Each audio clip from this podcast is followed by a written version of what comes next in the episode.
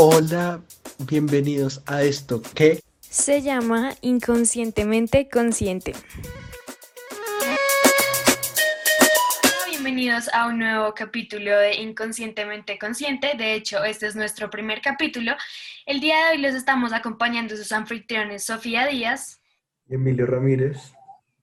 Y bueno, el día de hoy, bueno, primero que nada, bienvenidísimos todos a, este nuevo podcast. Esperamos que estén acá constantemente escuchándonos y pues pasando momentos muy amenos, escuchando temas de total su interés. Y, y bueno, el día de hoy vamos a tocar un tema que es realmente, eh, no sé, encantador o pues por decirlo algo, algo que nos tiene muy enganchados actualmente pues con todo esto de la pandemia. Y pues para eso eh, les trajimos una invitada muy especial. Ella es Stephanie Garcés y bueno, nada, Steph, preséntate, cuéntanos de ti, qué haces. Eh, bueno, primero saludarlos. Hola Lau y hola Emilio. Eh, de verdad, muchas gracias por esta invitación. Qué chévere poder estar con ustedes. Ustedes que son como los representantes de esta generación que está viviendo esta, esta coyuntura. Em, bueno, mm, un poquito de mí. Yo, mi nombre es Stephanie. Em, soy docente desde hace como seis años. Actualmente soy docente de Historia IB y tengo la oportunidad de ser docente de, de Sofía. Entonces, qué chévere y ojalá podamos conversar un rato de todo este tema que nos tiene en las casas.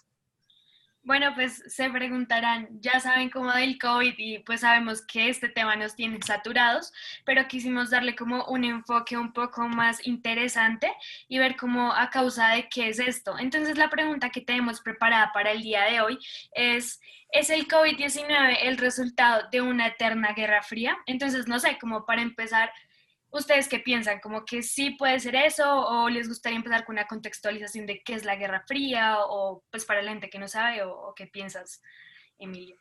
Yo creo que, pues, un breve detalles, pues la Guerra Fría, para, que, para contextualizar, fue lo que pasó después de la Segunda Guerra Mundial y fue una cosa que no fue bélica entre Estados Unidos y Rusia que constó de invadir terrenos y intentar entre poderes de todo guerra por armas, quien llegaba primero a la luna, fue muy grande. Supuestamente dicen que se acabó cuando se cae el muro de Berlín. Ahí fue como el fin de la Guerra Fría, pero después de eso vemos que muchas las potencias, después más adelante, hoy en día China también se sumó a esa, competencia, y ahí entre Estados Unidos, China y Rusia siguen como una competencia a ver quién llega primero a algún lado, es lo que pienso al principio. Yo, quisiera complementar un poco eh, ese, concepto de como de carrera, me parece fundamental aquí. Y, y, antes de que respondamos la pregunta, a mí me parece chévere que entendamos la Guerra Fría, como nos dice Emilio Fría, en el sentido en que no, no hay fuego, por eso es fría, ¿sí? Porque no hay, un, no hay un enfrentamiento directo entre los bloques que surgen a partir de la Segunda Guerra. Sin embargo, eh, como pues quiero rescatar lo que decía Emilio del que primero llega a la luna y tal, esto, esto se ve mucho como en los bloques, ¿cierto? La, la Guerra Fría es fría porque hay dos bloques, porque estos bloques tienen todo el poder del mundo, porque no se enfrentan entre ellos y porque además es una peleadera, pero es como yo les decía en clase alguna vez, es una peleadera como por Twitter, ¿sí? Es una cosa como que yo le digo al uno, ay, ¿cómo estás de feo? Y el otro, ay, tú estás más feo, ¿sí? Entonces es como, yo mandé primero el, cohete a la luna y el otro, pero yo mandé el perro, pero yo mandé el tal. Entonces, eh, es fría en ese sentido y que se puede abstraer a la, al presente, pero en otras formas, ¿sí? Es, es, es como una extensión, pero también con nuevas tecnologías, con un nuevo siglo. Entonces, entonces me parece también chévere que, construyamos todos como una visión para saber para dónde vamos. Sí, total. O sea, lo que podemos decir que es como más que todo una, una pelea como de niños chiquitos. Yo, yo lo veo así como, como que siempre buscan una hegemonía global, más que allá de una hegemonía regional o empezar así.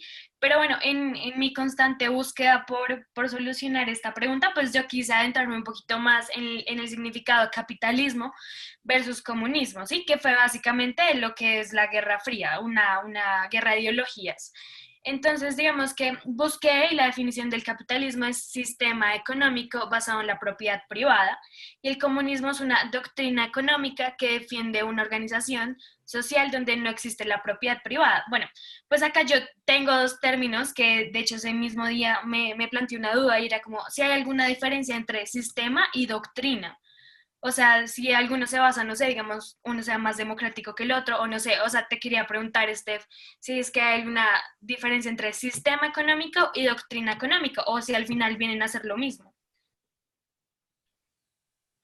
Nuestro entendimiento vienen a ser lo mismo, la doctrina viene a ser como una aplicación eh, y, y como tú lo comprendes para ponerlo en ejecución y el sistema ya se ejecuta.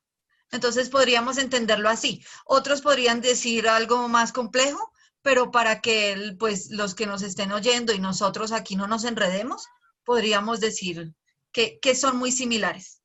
Ok, listo. Entonces, bueno, yo quiero, yo quiero preguntarles a ustedes qué piensan cuando se habla de una eterna guerra fría si ustedes creen que se sigue hablando como de esta guerra que hay entre Estados Unidos y eh, la actual Rusia, o si creen que ahora como que cambió y que Rusia salió del juego, por decirlo así, y que ahora solo está Estados Unidos versus China. O sea, no sé qué opinan ustedes o cómo lo ven. Yo creo, más allá, yo ya no creo que sea una guerra fría, ya realmente en, en guerra ya se quedaron porque antes lo podíamos ver, ejemplo, en Oriente Medio, que pasó mucho cuando cogían un bando Rusia y el otro bando lo cogía Estados Unidos. Acá ya no está pasando eso. Rusia ya no se está yendo para ningún lado. Estados Unidos tampoco se está yendo. Y China, pues ahora China llegó a la pintura en estos años y se ha puesto a esto. Y siguen siendo las tres potencias. Estados Unidos, China y Rusia siempre van a estar compitiendo, así no lo muestren, bajo cuerda. Ahorita con la vacuna están entre los tres quién la saca primero, quién va a hacer la cosa primero. Y más allá de eso, también con el COVID, China ha aprovechado a hacer jugadas un poco no tan ortodoxas, pero a jugar de otra forma.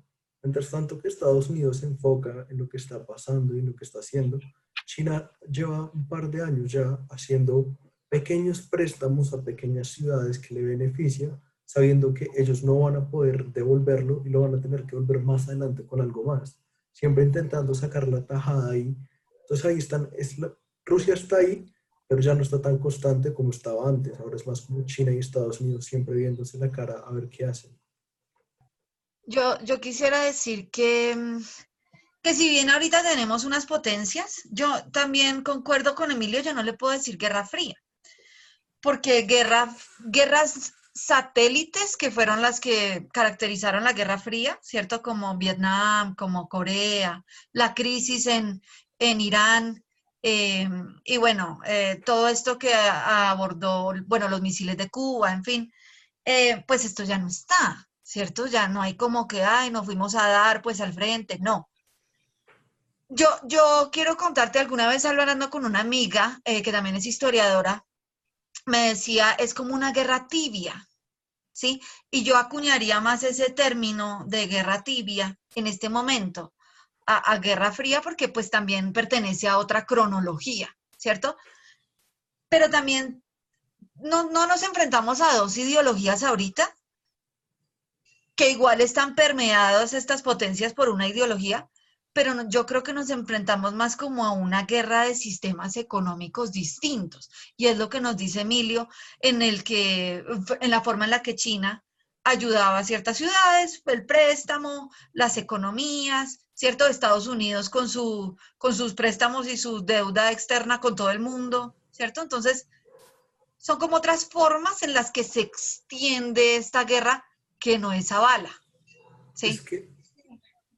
Ahí tocando con eso, es algo que mucha gente todavía piensa, que China todavía, que China va a coger el poder y todavía ponen mucho eso ahí, pero es que es, una, es lo que acaba de decir Steph, es una cosa que tiene Estados Unidos bajo la manga y es algo que todos los países grandes, y eso toca saberlo, todos los países grandes le deben a Estados Unidos por cosas de historia que ha hecho. La deuda externa Total. es algo que para que China tenga sobre todo, todavía le falta porque todos los países le dan cuenta todavía a Estados Unidos. No se pueden despegar de ese vínculo porque al despegarse les tocaría pagar lo que deben. Y que precisamente viene de la Guerra Fría, o sea, de este periodo entre guerras, Segunda Guerra, Guerra Fría, que es donde Estados Unidos se consolida como potencia. Y ahí es donde le presta a todo el mundo, con el Plan Marshall, con eh, América, em, bueno, lo de Kennedy, del progreso en América y todo el tema, eso, eso es indiscutible. Pero yo, yo, yo tengo como, como mm, una pregunta y es, em, ¿cómo entonces vemos nosotros a China en este momento? Pues yo, yo la veo como un país que ahorita está como súper fuerte, por decirlo en, en, cierto modo, no, no estoy 100% segura, en la parte económica, pero que siempre ha estado como muy como ligado y como hasta cierto punto muy dependiente a Estados Unidos. Digamos, lo que se puede ver con lo que pasó con Google versus Huawei, que pues que Estados Unidos le dijo pues que no más, que no le iba a dar más como este servicio y pues de hecho los últimos celulares ahorita que salieron que es el Huawei P40, P, bueno no me acuerdo, esos ya no vienen con Google y está muy difícil poder descargar todo este sistema también de Microsoft. Entonces yo creo que también es algo que pasa y sin embargo siento que esta pelea es más como una pelea que entre Estados Unidos quiere ser la única potencia mundial del mundo. O sea, Estados Unidos quiere ser el, el país como con más poder y pues digamos, lo que decía Emilio, que digamos es el país con más deuda externa en todo el mundo y que pues lo tiene un poquito más cerca que los demás, pero que básicamente Estados Unidos está peleando con que tiene el peso de ser una potencia mundial por más de 75 años, pero está peleando contra la nueva ruta de seda que tiene China. Entonces yo creo que más o menos así se podría ver a China ahorita, que está tratando de luchar contra pues todo este poder que le quita a Estados Unidos, pero que sin embargo que si en algún momento China dejara de ser dependiente de Estados Unidos, entre comillas, podría pues avanzar un montón y de hecho pues llegar a ser una potencia pues mucho más fuerte. Yo, yo quiero decir algo ahí, Lau, y es que lo que dices eh, está directamente relacionado a como lo que planteabas inicialmente, porque eh, francamente esto del COVID es tiene diversas aristas, ¿cierto? Pero una de ellas, indiscutiblemente, para todo el mundo, son los efectos políticos que tiene, ¿cierto? Porque una cosa, aquí no, ninguno de los tres es experto ni en, medicina, ni en los virus, ni en la pandemiología, ni esas vainas.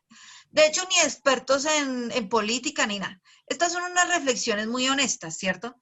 Pero pero hablar de los efectos es que los efectos nos acompañan cada día, en las noticias, en el Twitter, en el Facebook, en el Instagram, TikTok, todo, todo nos acompaña ahí em, y los vemos, no es como innegable. Eso de la, la 1, la 2 y la 3 del amanecer.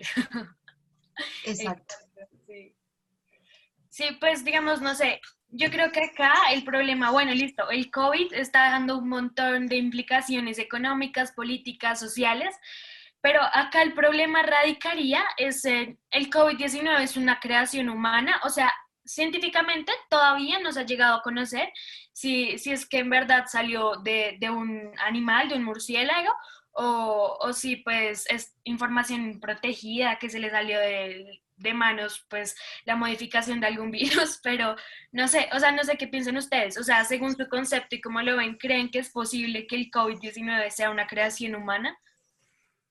Yo personalmente diría que no, porque es que como tuvo implicaciones, también le dio un golpe a China duro, que pues también dejó que tomara poder y pegó en todo el mundo, pero ha sido una cosa que sí fue creación humana, yo creo que ni China pensó que se le podía salir tan de las manos como se le salió ahorita, o pudo llegar muy lejos, pero realmente yo creo que sí fue una cosa porque hace hay muchos virus rondando, rondando, que al final salen otra vez. Ejemplo, ahorita hubo otra vez rebrotes de la peste bubónica, que es una vaina dura, que fue la, una, pues, la peste más grande que hay en el mundo, y volvió a aparecer. O sea, pueden ser de esas cosas que vuelven a aparecer o quedan ahí, pero yo realmente no, yo no diría que fue creado, solo diría que hay algo más ahí, pero no, no sabría decir qué.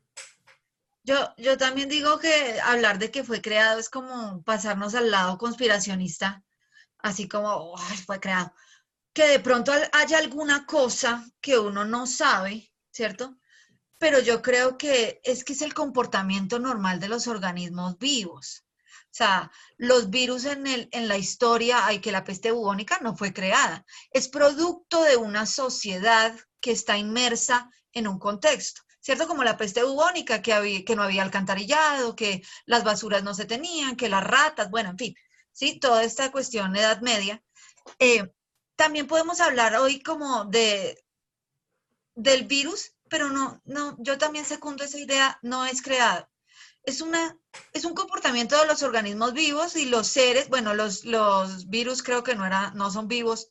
Aura me regañará, Aura es la profesora de biología del colegio y me regañará si digo alguna burrada, qué pena. Pero, pero siento que al estar inmerso en una, en una sociedad viva, pues se comporta de, alguna manera, ¿no? Eh, yo, yo la verdad creo que, que, como dice Emilio, hay muchas cosas que vuelven a surgir, ¿no? Ya habíamos conocido hace años, hace pocos años, menos de 10, el SARS, eh, y, el, y los coronavirus no son nuevos, ¿cierto? Entonces, es una mezcla de cosas. Además que aquí también se le, se le, se le puede llamar como estos sistemas capitalistas, que no quiero pasar al lado mamerto ni nada, pero hablar de, de del de la, el intercambio mercantil que hay en el mundo y la globalización hace que el virus pegue más duro. Que no sea solamente una gripa. O sea, yo creo que a lo mejor no fue una creación, pero sin embargo creo que China se está aprovechando mucho de la situación. Actualmente, digamos, según la página de la Universidad eh, Hopkins, ellos tienen como una base de datos donde todos los días llenan y ponen como en tiempo real cómo van los casos. Y podemos ver que Estados Unidos es el primer país como con más... Eh, contagiados. En este momento tiene 5.240.650 contagiados. Y China, o sea, está como en el puesto número 29 y, y tiene solo 89.114 contagiados. Y en muertes es lo mismo. Estados Unidos tiene muchísimas muertes y, está, y China no pasa de las 5.000 muertes. Entonces yo creo que acá China está aprovechándose de la situación para poder como tener un poquito más este poder a, a su favor y pues no sé. Yo, diría, no, sigue Emilio. Yo diría que sí, pero algo que yo toco acá y lo voy a tocar porque es mi opinión y lo digo acá. La forma, y no podemos decir la forma que el virus fue tratado en Oriente, en el Oriente, en China, Japón, Corea, fue excelente, no solo como el gobierno lo trató, sino por la ideología que tiene la gente. La ideología de la gente allá le hace caso a los gobiernos, siguen bien, si les dicen, oigan, quédense en casa, está pasando esto, ellos hacen, tenían también los hospitales llevados, o sea, lo que pasó en Wuhan, que nada armaron un hospital, fueron la forma que la trataron, también ayudó. ¿Qué pasa cuando tú vienes acá, un poquito más hacia acá? Cuando hubo lo de Europa fue por lo mismo, porque sale mucha gente, se toca mucha gente acá los latinos, que también pues poco hacemos caso, poco hacemos caso realmente, ya seguimos en cuarentena, pero mucha gente ya desde el principio que metieron cuarentena conocemos gente cercana que nunca se metió a la casa, que dijo, ah, acá no pasó nada. En Estados Unidos pasó eso, que la gente, yo tengo gente en Estados Unidos y que vive allá que en New York hay gente que sí se mete a la casa, pero hay otra gente que anda en las calles sin tapabocas, como si nada estuviera pasando. Entonces, es el contraste también de cómo se trata en cada lugar las cosas para que pasen. Yo, yo tengo que sacar aquí la profesora que tengo dentro em, y fuera también, en todo lado, y, y decirles que, que uno no puede apresurarse a afirmar tales cosas porque tanto el virus como la historia, como la política, como las ciencias, como todo, se tiene que analizar dentro de un contexto de manera crítica. Entonces yo no puedo, por ejemplo, asegurar o, afirmar eh, como estos cambios de continente y estas formas que nos decía Emilio, estos, estas formas de, de tratar el virus, porque evidentemente aquí somos tercermundistas. O sea, gracias a que nosotros tenemos una educación, de pronto un acceso a los dispositivos, a Internet, en fin, pero nuestra cultura es tercermundista, conquistada, dependiente, indígena, que no le quitan ni le ponen, pero sí somos. Sí, o sea, no es que nos estemos por debajeando ni nada, así somos. Entonces, claramente el virus va, los, las políticas de tratar el virus, así aquí uno se quiera quedar en la casa, no puede, ¿cierto? porque ¿cómo hacemos con las personas que viven del día a día? ¿Cierto? En China de pronto no es necesario porque todo el mundo tiene otros trabajos y el gobierno tiene otro apoyo, ¿sí? Ahí es donde está la guerra, ¿sí? Ahí es donde podemos hablar de la guerra fría, tibia, eh, al clima, ¿sí? Porque es que la guerra, la guerra no está de que yo trate el virus, que la vacuna, que bacano la vacuna, pero la guerra está en que las políticas que yo le pongo a mi ciudad, al país, ¿cierto? Eh, realmente a qué obedecen. Obedecen a, proteger un sector de la economía privado donde unos pocos pueden quedarse en la casa y la mayoría de la población tiene que salir a trabajar el día a día o si no se muere de hambre, ¿sí? O como en China, te construyen un hospital de un día para otro, te tratan el virus en 15 días ¿cierto? En 20 ya estás en la calle, en 30 ya no tienes que usar tapaboca. Sí, o sea... Sí, o sea, digamos, lo que yo pensaba que también es como eh, el manejo de la información como actual que digamos le da cada mandatario a su país. Digamos Estados Unidos, que si bien es una potencia, pues de pronto hubiera tenido más el alcance de poder manejar el virus de, un, de una mejor forma, pero pues sin embargo Trump, a ver, no hizo nada a tiempo, por decirlo, y ahorita se le está saliendo de las manos. Y es que, de hecho, dicen que Trump es el presidente más mentiroso del mundo. O sea, dicen que aproximadamente en todo su mandato ha dicho 19 mil mentiras y que dice 15 mentiras diarias. Entonces, ¿cómo, cómo, cómo puede ser que un, un, ser así, perdón, o sea, que haya salido de manejar Miss Universo a manejar un país, o sea, o sea, pueda manejar bien una pandemia, por decirlo así. Entonces yo también creo que ese es el problema, que, mejor dicho, como dicen, quien no sabe la historia está condenado a repetirle. Pues la verdad yo creo que acá Trump se la inventa. Sí, o sea, realmente como tú lo dices, Trump es algo, pero Trump en sí no es presidente, él está hecho y ha hecho su fundamento en un empresario. Él es el un empresario magnífico, o sea, es una vaina magnífica a donde ha llegado. O sea, tú ves hacia afuera lo que ha hecho en política externa de trato de pandemia y tú dices, uy, ¿qué pasó ahí? Pero tú entras a ver la economía, cómo la ha tratado, cómo la ha mantenido y las nuevas cosas que ha hecho económicamente, ha hecho unas cosas bien. Lo que pasa es que no es el, como mucha gente, es como si que no lo voy a poner ejemplos, pero es como cuando tú subes a un empresario a esto, tiene la mitad, pero le falta un poquito más. Entonces ahí hay algo que nos choca mucho y realmente, sí, Trump no ha sido el mejor manejando pandemias, pero no es el único presidente que no ha podido. O sea, hay muchos más que no le han llegado tan bien. Sí, y, y también, o sea, digamos, está muy bien que uno personalmente tenga ciertos afectos o no, ¿sí? Pero, pero yo secundo a Emilio en su política externa. El, el pilo para pa, manejar gente no es, ¿cierto? Y, no, es, no hay que ser pues como un sabiondo para saberlo, sino verlo cómo saluda, cómo se baja del avión, cómo trata a su esposa, o sea, eh, eh, eh, el Instagram de Trump, ¿sí?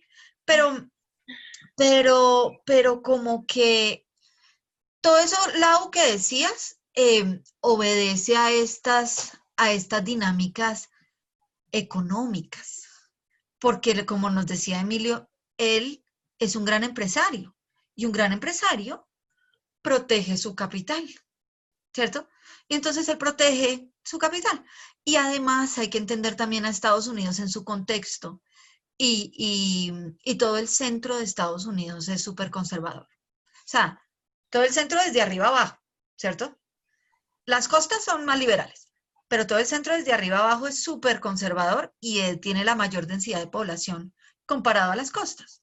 Entonces, toda esa gente, si Trump le dice, no voy a usar eh, tapabocas, pues la gente dice no.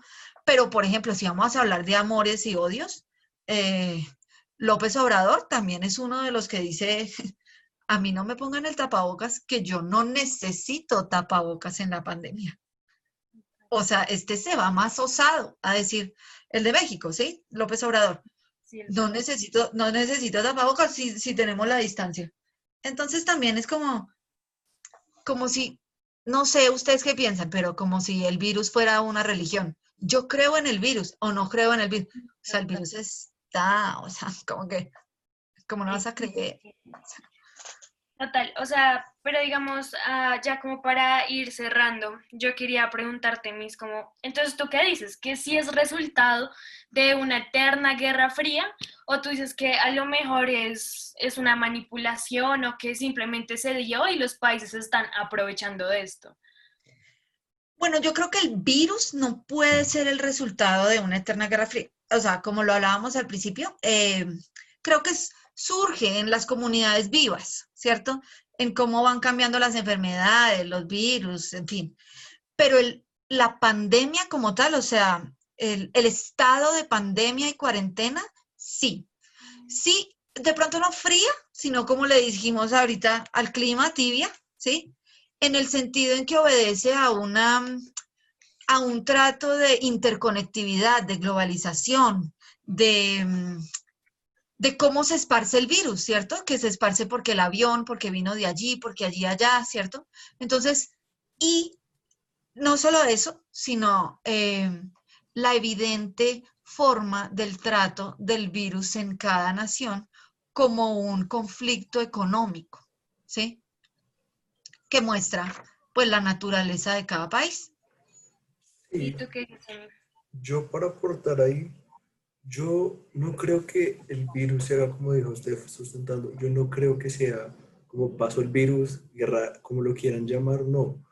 Yo creo que ahorita que estamos más atentos y están, pasando más cosas ahorita, las economías se están moviendo más, los países se están sobreponiendo sobre otros, uno comienza a ver eso que antes uno no veía en el día a día, uno antes estaba en el día a día y uno no sabía qué estaba pasando alrededor, pero cuando te comienzas a fijar, desde hace mucho tiempo, pues las potencias siguen peleando. Solo toca ver Estados Unidos y Rusia. Ahorita Rusia hace poquito le ganó en la carrera, está más armado. Ahorita se armó más Rusia. Y ahí es cuando uno dice, no es algo que esté pasando ahorita, sino que poco a poco va pasando y la gente se va enterando. Pero yo no creo que sea un resultado. Yo creo que estas son de las cosas que tenían que suceder, pasaron y cada país lo está tratando de una forma diferente. Algunos están aprovechando, otros están tirándose a otro lado, pero al final yo no creo que sea una guerra, yo creo que es como una cosa que pasó y ahora pues cada país está viendo qué hacer y mirando hacia más adelante qué hacer. Pues listo. Yo, ah, bueno, dale, dale. Yo quiero decir una cosa antes, como algo que nos compete a todos eh, aquí, y es el, el trato de las redes sociales y esto. Eh, de pronto para otra oportunidad, otro programa, eso también es una guerra eh, sin armas.